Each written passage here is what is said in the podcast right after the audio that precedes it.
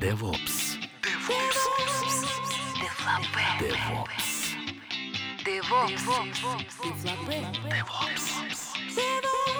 DevOps. Дефлапе.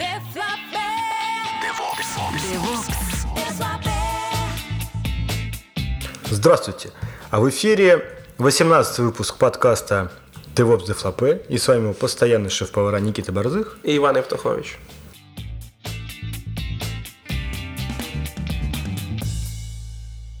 Сегодня мы решили э, вместо зачитывания новостей перейти сразу к обсуждению всех новостей и фактически немножечко сменить формат нашего подкаста. Что ж, попробуем.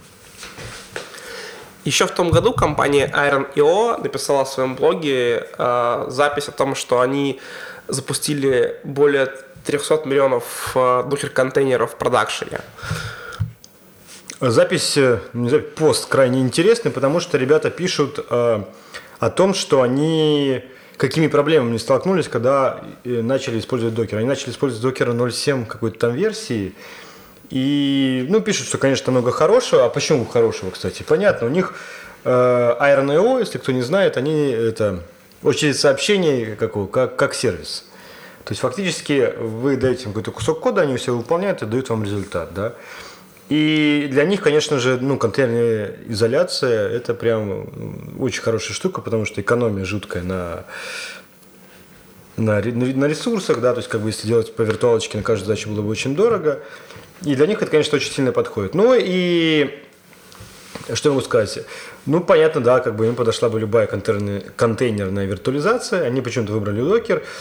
И какие проблемы они столкнулись? Ну, понятно, что хипстеры в этих... Так, Вань, подожди, подожди, подожди. А, Чё? а какая еще есть контейнерная, кроме докера? Ну, LXC, пожалуйста. Так... Э, Ну, OpenVZ. так... Э, так, э, а в чем проблема?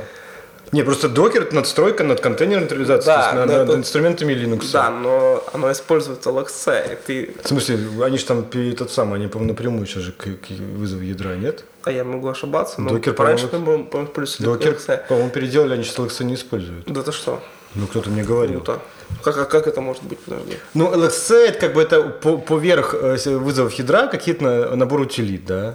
То есть они прям, я так понимаю, что это самое, ушли от этого. Что-то, по-моему... Ну, смотря, что называть словом LXC, понимаешь? То есть LXC он включает в себя и... Ну, окей, не суть. Просто Не суть, да. э, они же взяли докер, потому что у них есть какой-то тулинг вокруг, ну, вокруг, вокруг- этого. Ну вот сейчас почитаем, в их статье написано, что, ну, во-первых, какие проблемы с докером? То есть, как бы, ограниченная обратная совместимость. То есть, версия 0.7.4, наверное, очень плохо совместима с версией 0.7.5, 0.7.6, а к переходу на 0.8 все приходится заново переписывать. Но когда ты молодой, у тебя кеды, обтягивающие штаны, то очень просто, понимаешь, ночь не поспать, э, взять этот крепкого латте в Старбаксе, ночью не поспать и все переделать заново. А, ну, не знаю, мне кажется, зрелые инженеры все-таки, выбирая инструменты, они как бы смотрят на их это, на обратную совместимость. Не знаю, мне кажется, что ты же не будешь запускать сразу в продакшене новую версию докера в пятницу вечером, а потом и в понедельник Я в целом не говорю- тоже спать не будет. Зачем я, это я- делать? я ж не говорю, что они прям, знаешь, как бы бездумно. Бездумно тестировали, но понимаешь, чем чаще у тебя ну, происходит обратная несовместимость, тем больше тебе приходится постоянно переделывать. То есть количество трудозатрат гораздо большее. И это, конечно же, определенный минус. Не факт, что их там очень много. Возможно, просто перебилдить имидж и все. Тем более, когда у тебя уже докер-файл готовый есть. А, опять же, они пишут, что ограниченное количество библиотек и инструментов. Ну, понятно, молодая технология, нич- ничего под ней не написано, все сделаем сами. Опять же, говорю, ну, крепкий латте, Starbucks, красные глаза, и как бы Ты, все работает. Кстати, знаешь, что для докера буквально недавно э, появилась такая штука, которая э, делает, мо- может, позволяет э, контейнер соединять через L2 э, се- сетью.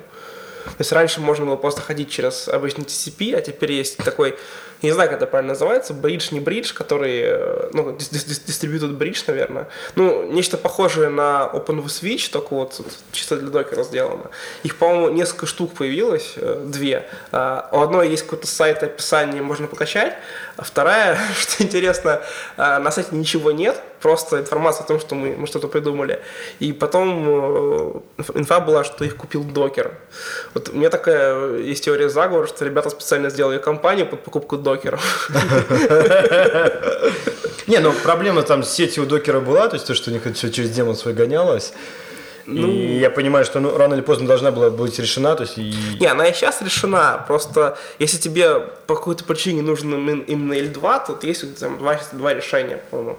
Ну и полтора хорошо, вторые купили докер.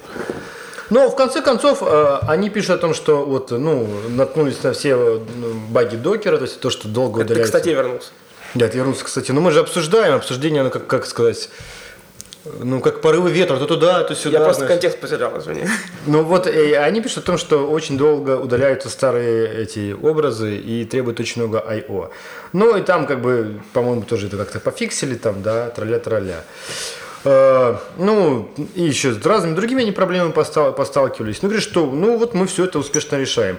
Ну, я о чем могу сказать? Вот я всегда вспоминаю, мне знакомый один, он э, продукты Microsoft внедрял, он говорил, что, ну, крупные компании внедряют продукты Microsoft через один. И там в среднем, по-моему, допустим, ну, Exchange там, да, то есть э, седьмая версия и девятая, я уж не помню, как там нумеруются. И каждый продукт уходит там раз в два года, то есть, ну, в смысле, линейку Microsoft. То есть раз в 4-5 лет у них обновление запланированное, да. Странно для компании, которая что делает, как бы, да, то есть не выбрать продукт, который вот э, по- позволил бы сделать то же самое.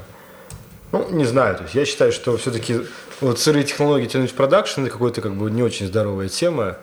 Кто-то любит. Я считаю, что вот это как бы никогда не любил. Это вопрос вот э, исключительно Ты, Ваня, просто... старый, да, старый. Да, тебе неинтересно потрогать что-то новое. Не, интересно потому что многого не в продакшене, потому что надо же бабки считать. Тут Окей, окей, давай поедем дальше. Есть еще один прям сайт, он называется Бойкот Докер. Их на самом деле даже два. То есть есть сайт Docker, и есть статья, а, которая тоже набрасывает на вентилятор про докер. И вот э, посмотри разницу, да, вот в статье прям написаны ключевые моменты, которые, докере сделаны или были плохо, или сейчас сделаны плохо. А в сайте просто чувак, который, не знаю, из 90-х, наверное, пришел к нам и написал, э, даже проворчал, я бы сказал, Никит, мне кажется, ты очень придет. Во-первых, сайт сделан в лучших традициях, например, сайта... табличные верстки, да. Э, Если ты был на сайте э, этого application сервера для Ruby Unicorn, он сделан точно в таком же стиле. То есть это... Да сто пудов. unicornbogomix.net, по-моему. Юникорн. Слушай, по-моему, не сменили сайт, раньше было по-другому. Он всегда такой был. Я к тому клоню, что как бы, э, ну, э, кульные хацкеры никогда версткой не заморачиваются, веб-аналитика ничего не делают. Понимаешь, это А. Ну и Б там достаточно, как бы, ну, явно вещи описаны, которые есть в, э, в докере. Которых которые- половины уже не существует, проблем таких, а половина очень Ну, там спорные. Непонятно, когда сайт был сделан, поэтому, может быть, э, Ну, давай долго останавливаться не да, будем. не там будем, да. Вот есть статья- другая статья, которая да, лучше. да. которая называется э, Let's Review Docker Again. То есть давайте еще раз посмотрим на докер. Написал ее Кал Лиминг. Э, ну, э, как сказать, э, summary из его статьи, он сам пишет, что э, я дал э, докеру еще одну попытку на полгодика, 6 месяцев он там пишет, да. Результатом был, что это ну, полное Г, и говорит, э, отвратительной производительности, что после всего, что я там поделал с ним, мне хочется биться лицом об стол. Э, Ну, это вот краткий вывод. Ну и дальше он пишет о том, что да, докер файл, он, э, как сказать, не так изящен, как любая система управления конфигурацией, потому что это просто набор каких-то команд, да, и с ним куча проблем. Он пишет о том, что кэш-лейер как бы в докере работает тоже очень плохо, и иногда проще отключить его, чтобы все работало быстрее, потому что он очень сильно тормозит.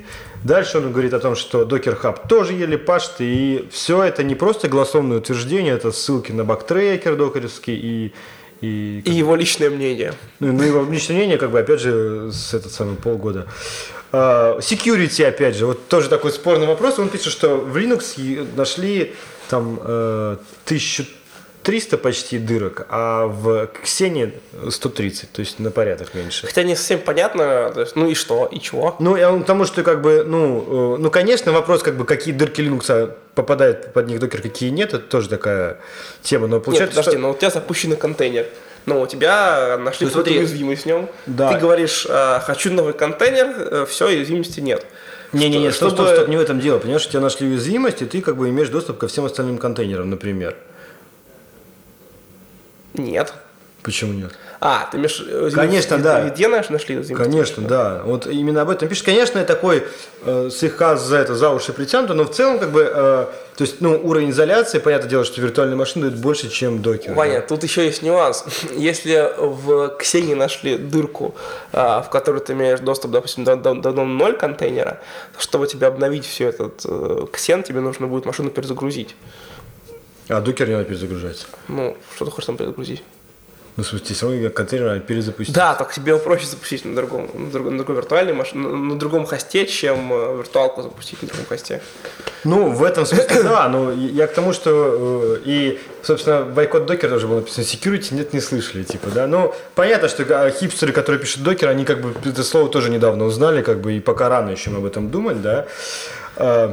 Я вот знаешь, что хочу посмотреть? Что? Вот где-нибудь через год, когда, э, Когда уже, докер уже будет нормальным тулингом, обрастет все.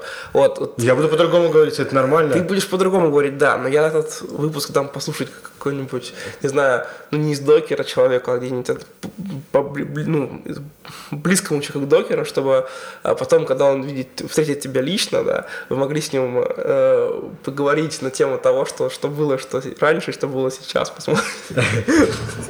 Я не знаю, в каком ключе будет беседа, мне кажется, это будет очень интересно. Ну, короче, вывод у этого парня очень простой. Докер, говорит, не нужен. Ну, наверное, действительно не нужен. Ну, не, я, я не к тому, что хорошо-плохо. Реально, как бы, контейнерная виртуализация с удобным инструментом, ну, как бы, тулингом, это такое, это, это прикольная тема. Тут вопрос другой. Меня как инженера смущает то, что в последнее время э, как бы распространение технологий э, ну, происходит именно как бы используя пиар и маркетинг, да, кто больше кричит, тот лучше продается. Не потому что там лучше, хуже технология, да, нет каких-то объективных критериев оценки, просто бегаем, кричим, как бы много накричали, много продали, да. Слушай, ну с другой стороны, это даже неплохо. ты- Ну, как сказать, я- я говорю, Ну, что- подожди, помнишь ошибки прошлого? А, Когда в 2090-х годах были технологии, которые умерли только потому, что их плохо пиарили. Ну да, ну понимаешь, как бы тут сейчас другая история, что сейчас как бы вообще не вкладываем в технологии, а мы вкладываем в пиар. И зачастую, ну как бы это реально, это реально побеждает. Ну, это же не так. Ну это реально Ну, так. посмотри на MongoDB. Аж Чем она была а, в 2009 году чем она сейчас сейчас. Совершенно разные, две разные вообще штуки получились. Ну, я, не знаю, вот рынок MongoDB, это такой спорный вопрос, но как бы хайп вокруг нее был огромный, да. Подожди, ну, сейчас это работающий инструмент. Ну, есть много других работающих, которые так не хайпились, там, тот же, та же Кассандра, которые, ну, я понимаю, гораздо более... У них задачи разные совершенно. Почему? Хранилище данных. Ну, В принципе, это одна и та же Ну, задача. Нет. Почему нет? Ну, масштабы хранения данных совершенно разные у Кассандры и у Монги. В смысле? И тип запросов в Кассандре к Монге разный. Я не знаю, может, в Кассандре, конечно, уже все, все сделали, все, все Ну, смотрите, у Кассандры есть свой язык запросов, Ну, который э, гораздо интереснее, чем язык запросов у Монги. Там, да, ну, что который- проще поставить на ноду Кассандру или Монгу? Не знаю, у них, наверное, appliance есть у Кассандры поставил и стоит appliance. Не знаю, не знаю. А Я- что проще потом поддерживать? Слушай, ну если ты ни того, ни другого не знаешь, то одинаково сложно. Слушай, я вот, ну, я вставил Монгу, я с ней работал, да, ну, она в целом простая. Вот, особенно там с 2.6 и выше, ни- никаких проблем, которые были раньше, сейчас, сейчас нету. Вот, Кассандру я не ставил, ну, окей, хорошо, не, не буду с тобой Не, ну, я ты, кстати, тоже, ты, кстати, тоже ее не ставил, так что что ты говоришь? Кого, Кассандру? Да. Я не ставил, я и Монгу не ставил. Ну, то есть, как бы... А, ну, а где ты настал Монго, я делал, да, она работает, когда ее заставишь так, как бы, но это же не, не значит, что ты умеешь... Ладно, давай закончим. Да, да, ну, я к тому, что вот... э, это говорю, что это наследие этого академического прошлого, что хочется как бы вещи в себе рассматривать, а вещи они не только как бы ну технические превосходства, недостатки, а э, как бы вот э, хайп вокруг них, пиар вокруг них, бабки вокруг них и как бы ну, современное IT превращается в такой, как бы, ну, в чисто вида, как бы, разные способы зарабатывания денег, кто грамотнее. Собственно, э, наша любимая компания Chef IO, которая шеф в смысле, делает то же самое, то есть, как бы, э, если почитаешь сейчас их блог, это маркетинг, пиар, вот мы с IBM там договорились, вот с Microsoft мы договорились, там, с теми, с теми, как бы, ну, и правильно, с одной стороны, с другой стороны, э, ну, технологически есть как бы более совершенное решение, чем шеф. Там, может быть, не, там, не на голову, но по, поинтереснее и гораздо меньшим распространением, да. То есть тут получается, что как бы компания выигрывает, человечество проигрывает, понимаешь? Как было в свое время с Microsoft, который тоже там за ну, подмял под себя весь рынок, как бы используя те же самые технологии. Не, подожди, ну там было по-другому. Ну, не, но тоже же они же пытаются, как Подожди, видишь, грамотный пиар, грамотный маркетинг. Маркетинг, пиар, да, у тебя представ... Ну, ты про Е говоришь или просто сейчас?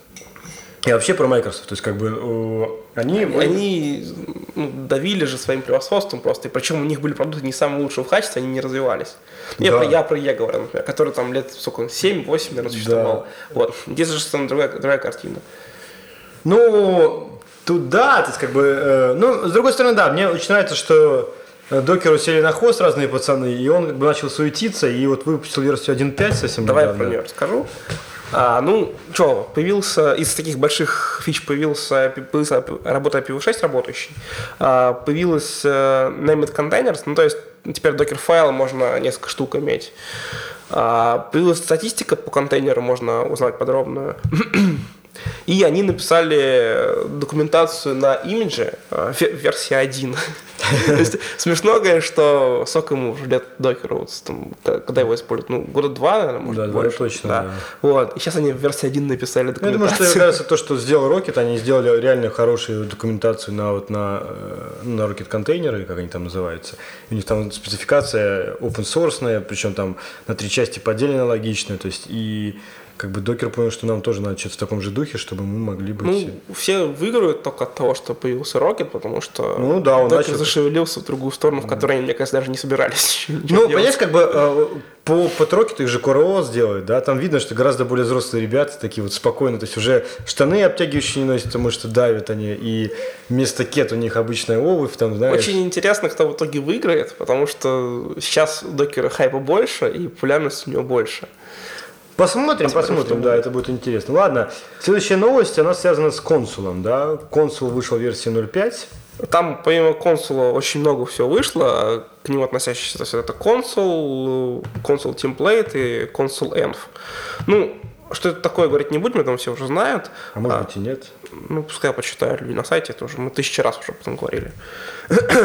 Из таких больших и приятных фич, которые в консуле 0.5 появились, это а, автокластеринг, то есть ты, а, чтобы тебе добавить ноду в консул, тебе не нужно указывать теперь там первичную какую-то входную ноду. Это удобно, потому что, ну, просто удобно. Не надо смысле, что-то а- они автодискавери, что ли, как бы сами себя Ну, находят? как, в каком-то виде, да. Как работает, не знаю.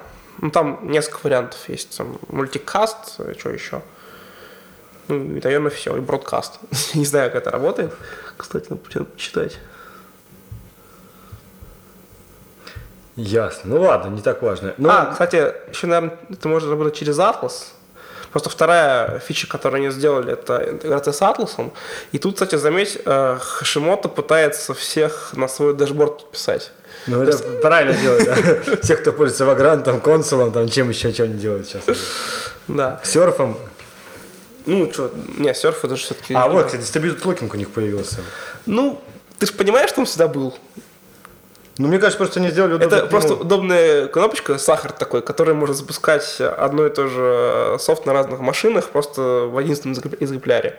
Это, конечно, удобно, ты, ты мог раньше записать лог. Ну, понятно, да. Не, консул ну, и- не, ну все равно как бы такая удобная, понятная штука, да. Ну, вообще консул интересный продукт такой, зрелый. Я в том смысле, что не сам может быть консул, а Хашимото, то есть он почитал научные пейперы, да. Кстати, э, вместе с консулом вышел вот консул темплейт, консул, как он, Env, называется, да, да. А, а NF консул называется почему-то. И, ну, это, в принципе, так, э, надстройки над консулом, которые позволяют там делать темплейты или переменное окружение, вытаскивать из консула в тот момент, когда они поменялись. И сразу же тут э, приведем интервью с Митчеллом Хашимото. Э, Интервью, кстати, ну, оно длинное, и я... Ссылку на интервью. Ну, ну да, понятно, ссылку на интервью дадим в нашем подкасте. Э, Короче, э, Митчелл пишет о том, как бы вот, э, как он вообще стал айтишником. Он в каком-то этом самом форуме, они в какие-то игры играли компьютерные и менялись кусками кода на PHP. И он говорит, что там просто вот зиповали файлы, как бы, и вот, он говорит, с того момента, как бы, вот, мне было очень интересно этими кусками обмениваться, там, как бы, с того момента, как бы, вот, тогда был вот такой open source, да, вот кто-то выкладывал zip-архивчик с своими файлами, какой-нибудь на форуме. И говорит, что вот, как бы, тусовка, вот эти ребята, которые там тебя обменивались, они там начали в 14 или там, в 12 лет какие-то, ну, какой-то свой первый код писать, потом что-то на PHP поддерживал, потом пошел в университет. В университете он сказал, что вот в университете он прям э, Они писали какой-то софт, и им говорит, у них была проблема его постоянно запустить. И поскольку, говорит, ну, их это меньше интересовало, не академическая тусовка, их важно, чтобы софт работал.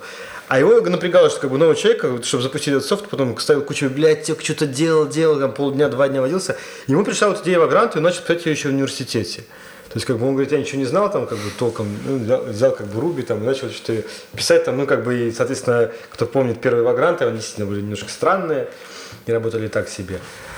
А потом уже, когда он стал постарше, вот а, он где-то работал, я уже забыл, где он, он писал тоже, что он делал, там может статье посмотреть. А потом вот он сделал свою корпорацию HashiCorp, и они делают вот, э, как сказать, ну, свой основной продукт Atlas. Это Atlas такая штука, которая вот интегрирует все в весь процесс разработки ПО э, ну, в одну вот в одну штуку. Короче, интересная статья. Ты читал ее? Не. Слушай, я даже не знаю, как вот можно с тобой после этого разговаривать. Нормально. Никаких проблем. Никаких проблем, да.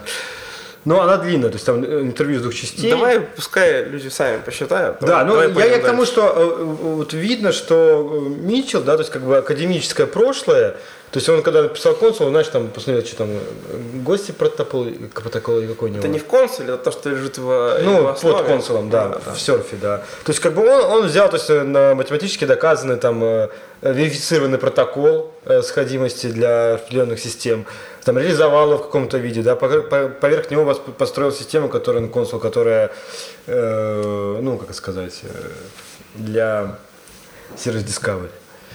И вот как бы это взрослый подход, то есть не сами что-нибудь придумывать, а прямо вот сделать все как надо. Короче, рекомендую всем это самое. Э, кстати, он там и про шеф немножечко так прошелся тоже, что шеф была долгое время еще закрытой компанией, сейчас как бы они наоборот делают шаги на открытость. И он, кстати, да, он об этом писал, что есть определенный напряг с тем, что open source как бы стал формальным open source, то есть есть куча продуктов, которые, во-первых, не закоммитить никак, а во-вторых, даже если, говорит, ты мог бы закоммитить, они не такой сложности, что да, как бы ничего нельзя это самое. Э, ну, то есть в нем невозможно разобраться.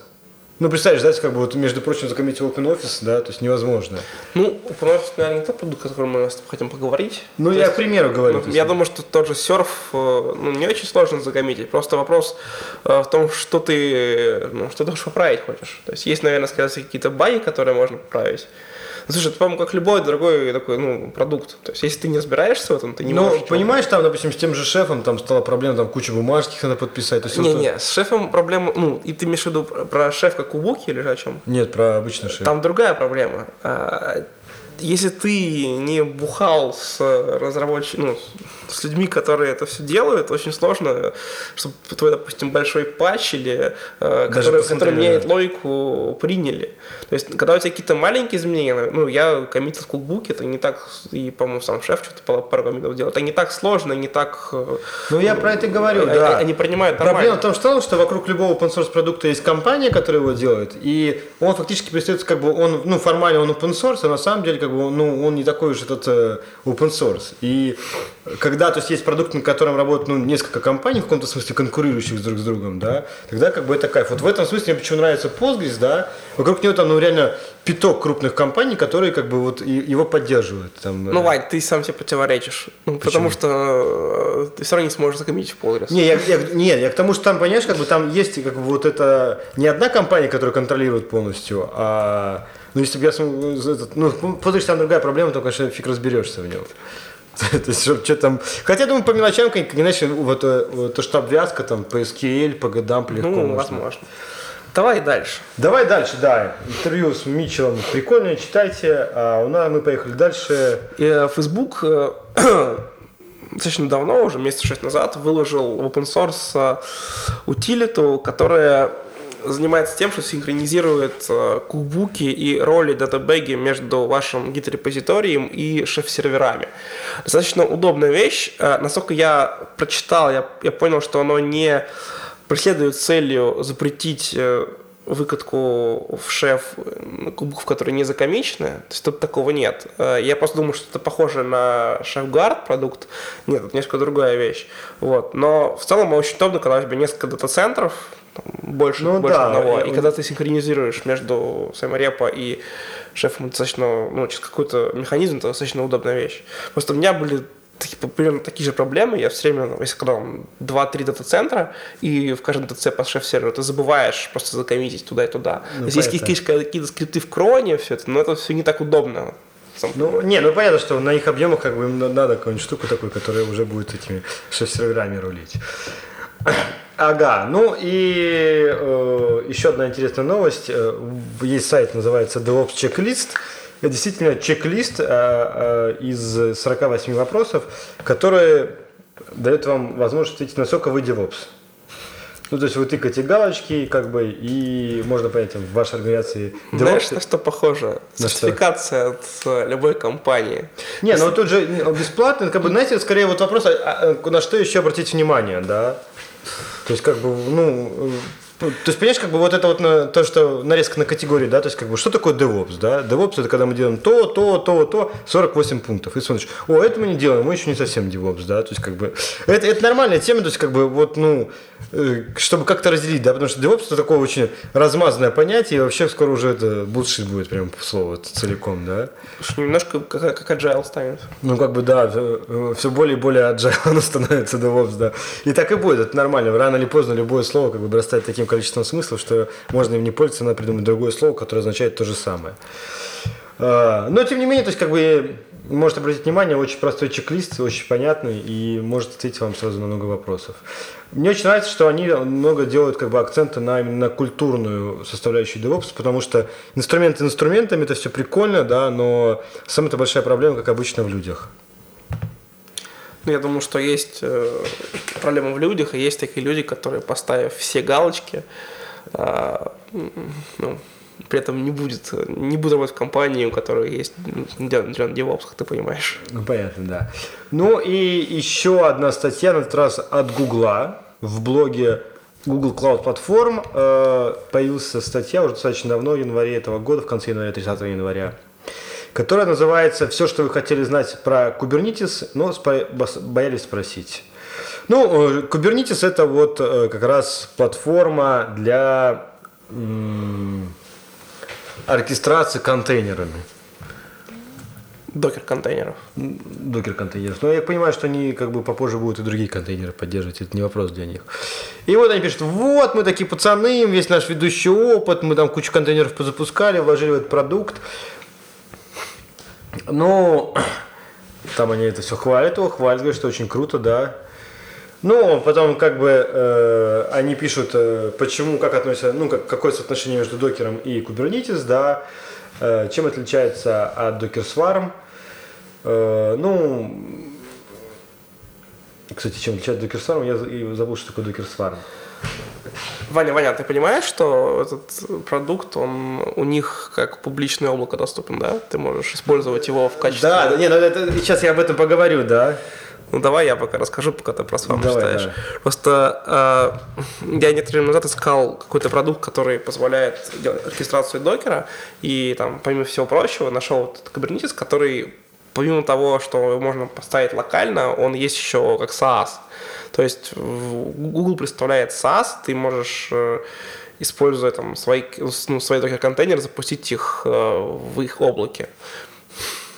Э, Это, кстати, э, об этом сейчас отдельно поговорю. Но он пишет, э, они пишут так, что Kubernetes это третий заход на систему менеджмента контейнерами, а сварим только первый, поэтому просто ну, кумулятив опыт у нас там, да, ну, как бы такого тема. Ну, понятно, что им это тоже пиар. Ну, это просто пресс-релиз.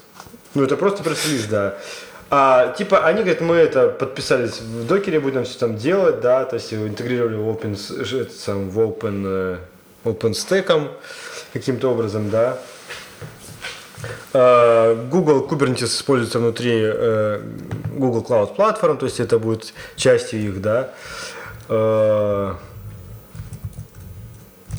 И, короче, они э, пишут, что вот мы никогда не будем его закрывать, мы будем его поддерживать. Есть, ну, честно говоря, что вот реально у меня сложилось впечатление, что вместо инженерной статьи э, написали такой булшит, причем как бы ничем не подтвержденный, что вот как бы э, open source Kubernetes будет такой же, как и закрытый Kubernetes. Ну, это, скорее всего, так и будет, чтобы э, затягивать всех в Cloud Engine. Но в целом... э, Ну, у меня создалось впечатление, знаешь, такой статьи, что, говорит, вы не бойтесь, говорит, мы добрый Google такой, да, и мы все делаем специально для вас. Вот специально менеджмент-консоль сделали, в смысле, менеджмент-продукт для, э, для докер-контейнеров.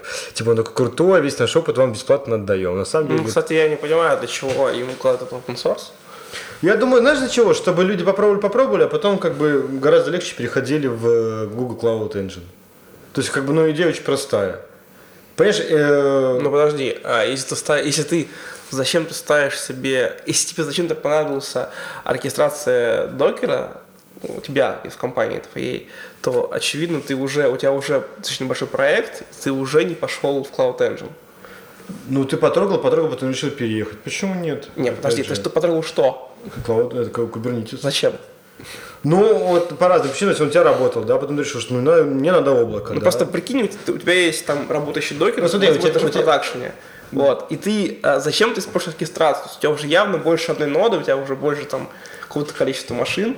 То есть и ты уже сознательно выбираешь э, использовать там свой Ну ты свой смотри, не, ну смотри, тут очень просто. Ты, у тебя ну, было там три своих машины, поставил так Kubernetes, да. Потом надо расширять, ну слушай, надо пора в облако ехать. Думаешь, а чем мы будем как бы градить огород? Давай-ка сразу наши докер-контейнеры туда отправим, там уже Kubernetes есть, все наши настройки, как бы, ну, идея такая понятная. Не знаю, не знаю. Ну, как сказать, вот как с Chrome было, да, сделали Chromium. Вначале был open source, open source, потом как бы вот... э, Так он сейчас open source, подожди. ну, как бы я так понимаю, что Chrome с Chromium сейчас очень сильно разошлись.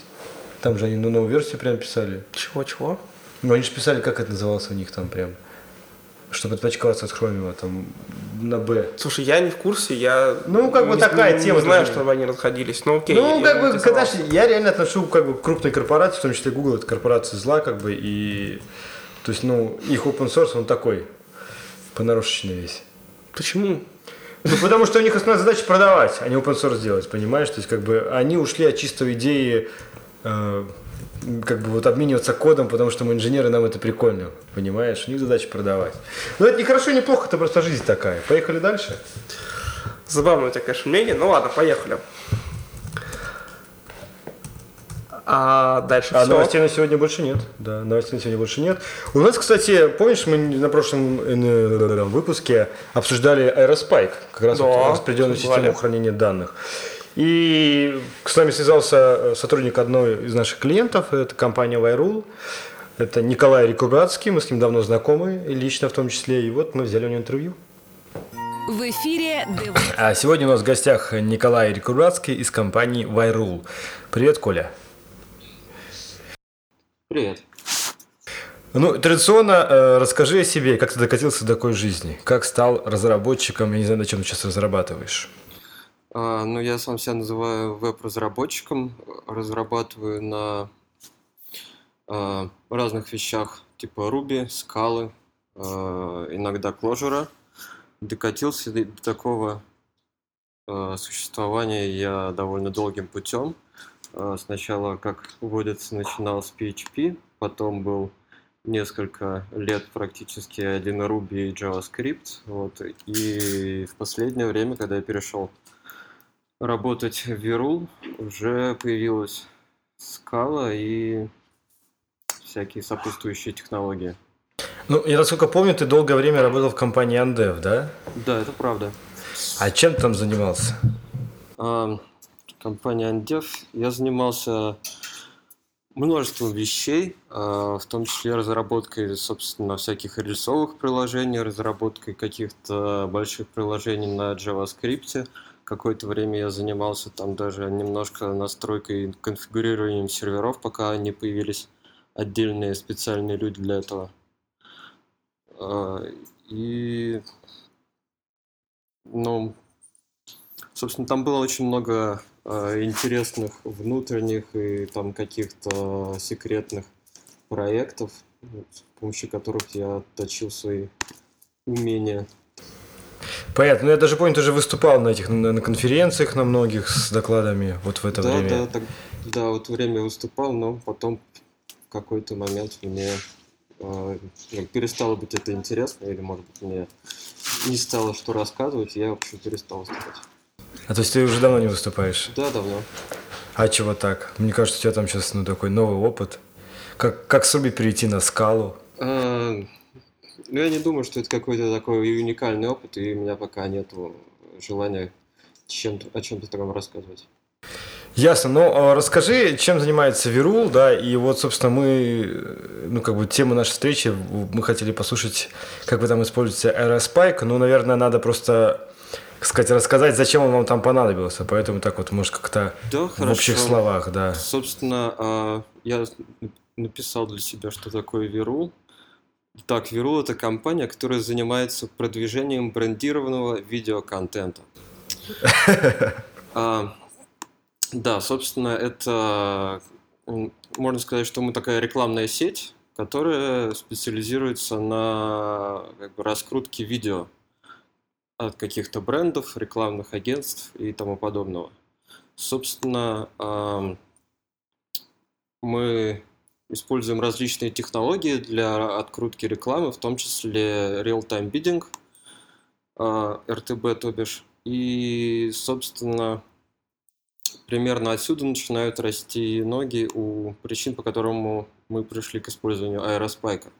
В real-time биддинге есть э, очень жесткие ограничения по э, тому, за какой период надо принять решение о том, что вот э, когда приходит запрос от RTB-системы, что мы там бидимся на него, показываем свою рекламу, либо не показываем. Этот э, промежуток ограничен примерно 100 миллисекундами, за, и за это время нужно, собственно, принять решение о том, что мы э, покупаем этот показ и сгенерировать правильный ответ. И это накладывает ограничения как бы вот на все компоненты, которые используются в цепочки принятия решений. А, собственно, есть у нас такая система, которая называется а, DMP, то есть это Data Management Platform, а, суть которой в том, что это такое некое хранилище, дан... хранилище фактов о пользователях, о тех как клиентах, которым мы показали эту самую рекламу где-то в интернете. И, собственно, этот, это такой большой склад, из которого нужно уметь, собственно, внимать э, все факты по пользователю, который пришел к нам из РТБ-системы. А, и, собственно, этих данных довольно много, и в какой-то момент э, я начинал как бы использовать Redis для хранения этих данных, но в какой-то момент пересталось помещаться все на один сервер, и пришлось думать о том, как, собственно, как быть. А, Redis довольно хорошо справлялся на одном сервере, но когда, собственно, а, я пытался использовать его сразу на нескольких серверах, возникли множественные трудности – а, у Redis есть такой плохо документированный и довольно сырой а, такая сырая фича, как Redis Cluster, а, когда Redis может как бы объединять несколько серверов, и, собственно, его можно использовать примерно как один большой Redis сервер. Но, к сожалению, она ну, в таком состоянии, что ей нельзя пользоваться. А вы пробовали? Э, да, я пробовал, собственно, ее использовать. Я развернул ее на, там, ну, на несколько серверов. И, э, во-первых, там очень сложно как бы, менять конфигурацию, то есть количество серверов, например, в кластере, потому что все приходится делать в ручном режиме, там перераспределять данные, говорить, что вот мне нужно этот блок данных перенести как бы там на другой сервер, а этот я хочу оставить. Это все делается в ручном режиме в Redis кластере. А, и второй момент, который, ну, то есть первым моментом еще как-то можно было жить, ну, то есть как бы если у тебя данные уже загружены, то в принципе все работает. Но э, Второй момент, что в момент, когда происходит загрузка данных в Redis кластер, то его производительность падает ну, просто очень значительно на порядок или даже на два порядка, что делает невозможным его использование в, э, в эти моменты в RTB-системе. А почему такое происходит? Понятно было, нет? Нет, я не смог понять, почему происходит такое падение производительности. И, собственно, в общем, я свалил все, все на сырость этого решения. И в купе с другими вещами, которые меня в нем раздражали, о которых я говорил, я решил попробовать что-то еще. А, собственно, у меня было еще пара вариантов. Это а, Elasticsearch в режиме, когда все данные хранятся в памяти, и Aerospike. До а, Elasticsearch я так и не добрался, а вот на Aerospike я остановился потому что казалось, он идеально подходит для вот такого э, способа использования, как требуется в нашей RTB-системе. То есть э, Aerospike у нас используется как довольно э, тупое хранилище ключ значения, вот, но э, в чем его преимущество перед другими системами? А, значит, это то, что эти сервера RSPike, они очень просто образуют кластер, то есть там достаточно как бы сказать им, что вот примерно по этому э, адресу всегда можно будет найти какие-то все, все сервера, которые э, вообще есть, RSPike, там через мультикаст. И, собственно, уже когда я разворачиваю новый сервер, накатываю шефт рецепт, у меня просто добавляется в кластер новый сервер. И, собственно, те данные, которые были в кластере, они равномерно распределяются на новый появившийся сервер без э, заметной потери производительности э, в этот момент. Э, значит, следующая вещь, которая еще очень важна для э, быстродействия, это то, что у Aerospike клиенты, которые Э, собственно, клиентские библиотеки, они довольно умные, и они знают о конфигурации кластера и о том, куда пойти за какими данными. То есть по ключу они могут определить, на какой сервер они должны сходить, чтобы получить эти данные. То есть, э, ну, что сокращает как бы вот такие транспортные издержки. Слушай, а как это сделано? То есть он периодически обновляет, э, ну, какую-то таблицу у себя, маршрутизацию у себя на клиенте? Да, да. Собственно, э, все сервера, они и так как знают друг о друге, и примерно ну, по такому же протоколу они сообщают подключенным клиентам о как бы, изменениях в конфигурации. Слушай, я правильно понимаю, что таким образом еще и фолловера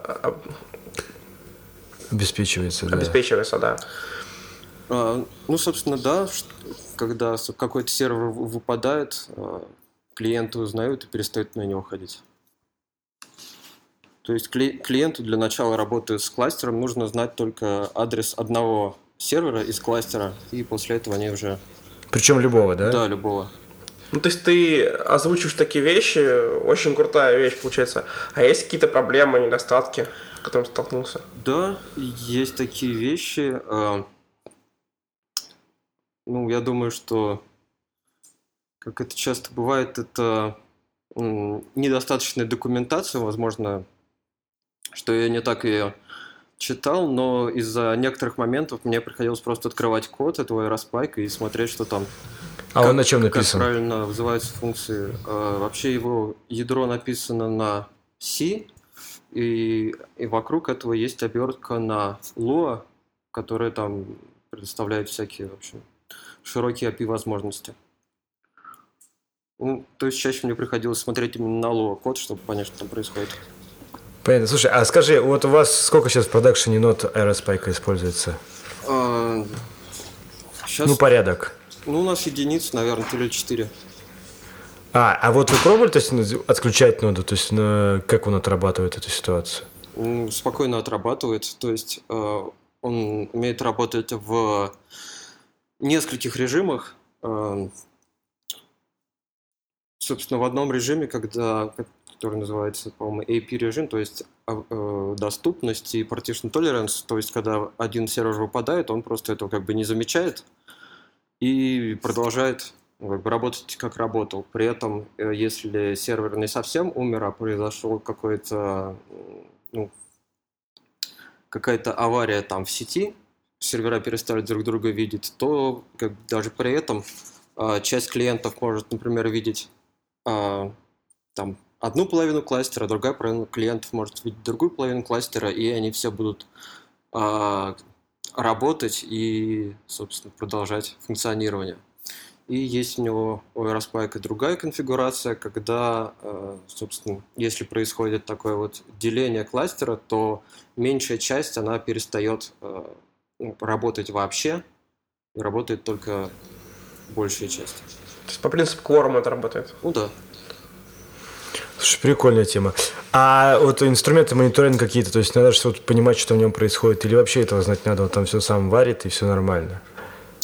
Э, у него Ну, есть, есть какой- инструменты Да-да. мониторинга есть у него, э, собственно, от производителей есть консоль, э, которая ну, как показывает все какие-то жизненно необходимые э, параметры этого кластера. Есть какая-то платная версия этой консоли, но мы ее не используем. Э, и в платной версии там какие-то более подробные, какая-то более подробная информация о производительности и таких вещах. Вот. Но нам, честно говоря, пока хватает данных, которые предоставляет New Relic. А, А, то есть у них есть плагин для, New- для, New нет, Relic? а, плагина нет, м, как бы такая в, целом а, работа сервера с Aerospike как бы оцениваем, смотрим. А, я, я понял. Слушай, а какое количество там чтений записи в Aerospike, то есть э, порядок?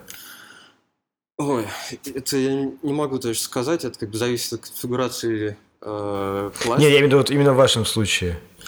У нас примерно... э, ну, у нас там получается больше... Ну, несколько, порядка нескольких миллионов запросов в минуту к, к этому кластеру идет от RTB-системы именно. И точно не знаю, но, в общем, еще ск- несколько там десятков тысяч от другой нашей системы. И, в общем, Ну, то есть такая порядочная нагрузка, да? да. Ясно. Прикольно. Так, что-то я еще хотел вас... Слушай, а вот э, вы используете его там в простом, то есть как ключ значения исключительное хранилище, да? Да, да. У него есть какие-то еще там заявленные возможности по аналитике какой-то, но мы ничего этого не используем. Не, ну там у них же вроде как вторичные ключи есть, я не помню, или я вру уже. Ну, как- возможно, что-то есть, но вот у нас используется только вот таким вот образом, как ключ значения. Ясно. Слушай, ну, то есть как бы такая классная система с твоей стороны. То есть рассказ у тебя прям вообще позитивный. Да, ну, э, да, мне ну, как бы, я очень доволен этой системой, и, насколько я понимаю, это произошло потому, что мы, на самом деле, очень точно попали в как бы, тот сегмент, в который этот Aerospike э, целится, то есть по м, заявлениям самих разработчиков Aerospike, что вот именно DMP-система, типа то, которая использ- ну, построена у нас, это вот то, для чего он создавался, собственно. А у вас используется бесплатная версия, которая только в дата-центре развернута. Да, да, у нас используется такая бесплатная Community Edition. Понятно. Ну ладно, а, про СП... Аэросп... Блин, да что же со слова такое сложное? Про аэроспайк поговорили. Слушай, а расскажи э, про Клоужу, вот про скалу после Руби. Как у тебя вообще с этим? А, Как, ш- что тебе больше нравится? Ну, на самом деле, после Ruby мне больше нравится скала с ее четкими представлениями о типах данных, которые передаются туда-сюда. Это как некоторое облегчение а, вообще в работе для меня. Но, с другой стороны, конечно, выучить его было довольно сложно, этот язык, по сравнению с, как бы, с другими, с которыми я сталкивался. А, А чем это? Он функциональный, что ли? Из-за этого или почему? Ну, я бы сказал, что в нем слишком много идей напихано сразу. То есть можно писать в одном стиле, можно в функциональном, можно в императив- императивном писать стиле, можно там используя какие-то одни синтаксические конструкции, можно другие. И мне кажется, слишком много. Понятно. А он строго типизирован, насколько я помню. Да, да. И статически или динамически. Нет, статически. А, то есть ты при компиляции, на самом ну, как бы он приводит все типы и может какая там работать, ну, этот самый ошибка типа, да? Да, да. Понятно. Ясно. А как тебе Clojure? Я знаю, что ты там работал с Рибаном в какое-то время и там что-то писал на Clojure для него. Ну, собственно, да, я написал какие-то ну, пару плагинов для интеграции Римана с какими-то другими часть- частями нашего мониторинга, тип- типа New Relic, и там еще чего-то, но это так В общем-то, А, по мелочи. И на Clojure у нас еще, собственно, написана сама вот эта RTP-система, которая э, принимает решение о том, показывать или не показывать рекламу. Э, вот. Ну, туда я редко заглядываю. Понятно. Слушай, а вот э, касательно Римана, да, вот э, просто вокруг него много одно время было шума такого, типа крутая штука, крутая штука, а в результате вот, э, ну я так понимаю, что он не получил широкого распространения. Вот как твое вообще впечатление от его использования? А, Он достаточно простой, на мой взгляд, и то есть не требует каких-то дополнительных зави- зависимостей. Можно за- закинуть, собственно, один джарник на сервере и уже начинать работу, но при этом ему, конечно, э, не хватает каких-то вещей, которые свойственны более таким зрелым э, системам мониторинга. То есть он, он хорош для вот именно такого э, оперативного оповещения о состоянии системы, а вот а о как бы о качественном э, состоянии системы, о ее изменении с течением времени, там с, с помощью него сложно что-то узнать. Ну, то есть надо к нему что-то еще прикручивать, да, я так понимаю, там графит какой-нибудь. Ну да, у нас как бы он работает в э, паре с New Relic. А, то есть я понял, вы графики смотрите в Нью-Релике, а за, за сердцебиением пульс следите по, по Риману. Да, именно так. Понятно. Ну, и насколько я знаю, вы хоститесь в Rackspace. Вот расскажи мне про Rackspace, как он тебе? Rackspace, ну к Rackspace у нас, конечно, много претензий. А, Ну, расскажи, потому что вот очень популярно обсуждать этот Amazon, а Rackspace как бы, ну, гораздо меньше. Ну, Ну, ми- он такой больше из 2000-х годов. Кто? Rackspace. Почему?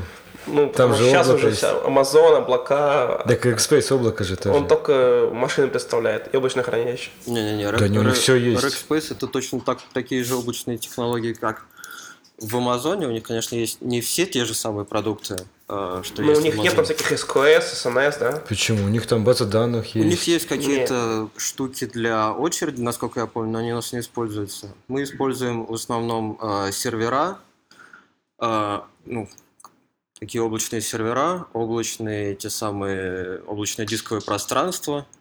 Э, еще немножко пробовали использовать, у него есть э, тоже облачный Hadoop, вот, пока у нас не прижился. И по- вообще по поводу Rackspace я могу сказать, что много претензий к ним. Одна претензия это то, что у них э, вот часто в прошлом бывали какие-то проблемы с сетью внутренней, когда у нас одни сервера не видели другие, других серверов.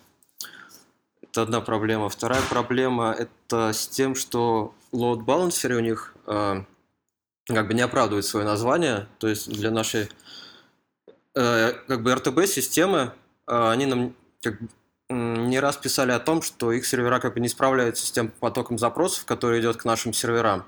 И э, то есть несколько раз было, что они просто их, их как бы эти самые load балансеры ломались и перестава- переставали обслуживать э, ну, как бы наши, Ну, нашу. RTB-систему.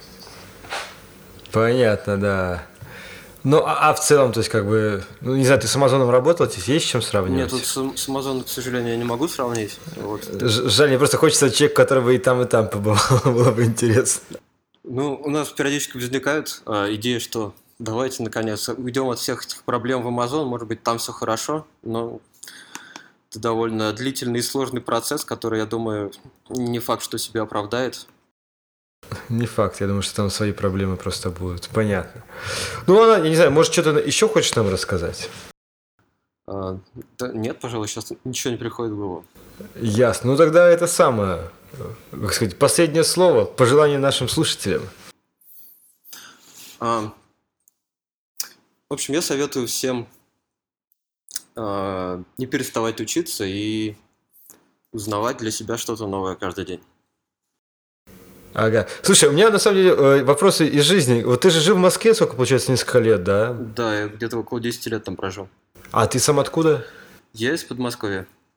А, то есть ты... а, и расскажи, вот как тебе Питер по сравнению с Москвой? Что тебя дернуло вообще туда поехать? Ну, собственно, дернул меня предложение о работе. А, то есть как бы ты, Viral, ты, да. ты не планировал, собственно, жить в Питере специально, да? Я специально, ну, нет, не планировал. Ясно. Ну, я могу сказать, что за эти- все эти годы мне Москва порядком поднадоела, и Я думал о том, чтобы куда-то перебраться, посмотреть, где еще как живется. Ясно. Ну, ну скажи, где тебе больше нравится так вот, положа руку на сердце? Ложа руку на сердце, я могу сказать, что э, для меня разницы в Москве и Питере практически нет. То есть, ну, тут тоже большой город, в котором скучно жить. А, также интересно жить, я бы сказал. Ну, мне также интересно. Ну, смотри, а вот то, что вот булка, например, вместо батона, там, да, горячий кипяток, там, поребрики постоянно ведешь, везде поребрики. Понимаешь, вот это не напрягает тебя? Нет, совсем не напрягает. Единственный момент, когда я сталкиваюсь с такими вещами, это, пожалуй, когда я вызываю такси и говорю, что мне нужно до такого-то подъезда, они меня все время поправляют, что это да, такой-то парадный. Слушай, прикольно. Ясно. Ладно, большое спасибо, Коль, что был у нас в гостях. Да, до новых встреч. Пока. спасибо. Пока. Пока. В эфире DevOps Дефлапе. Спасибо, Николай, за интервью.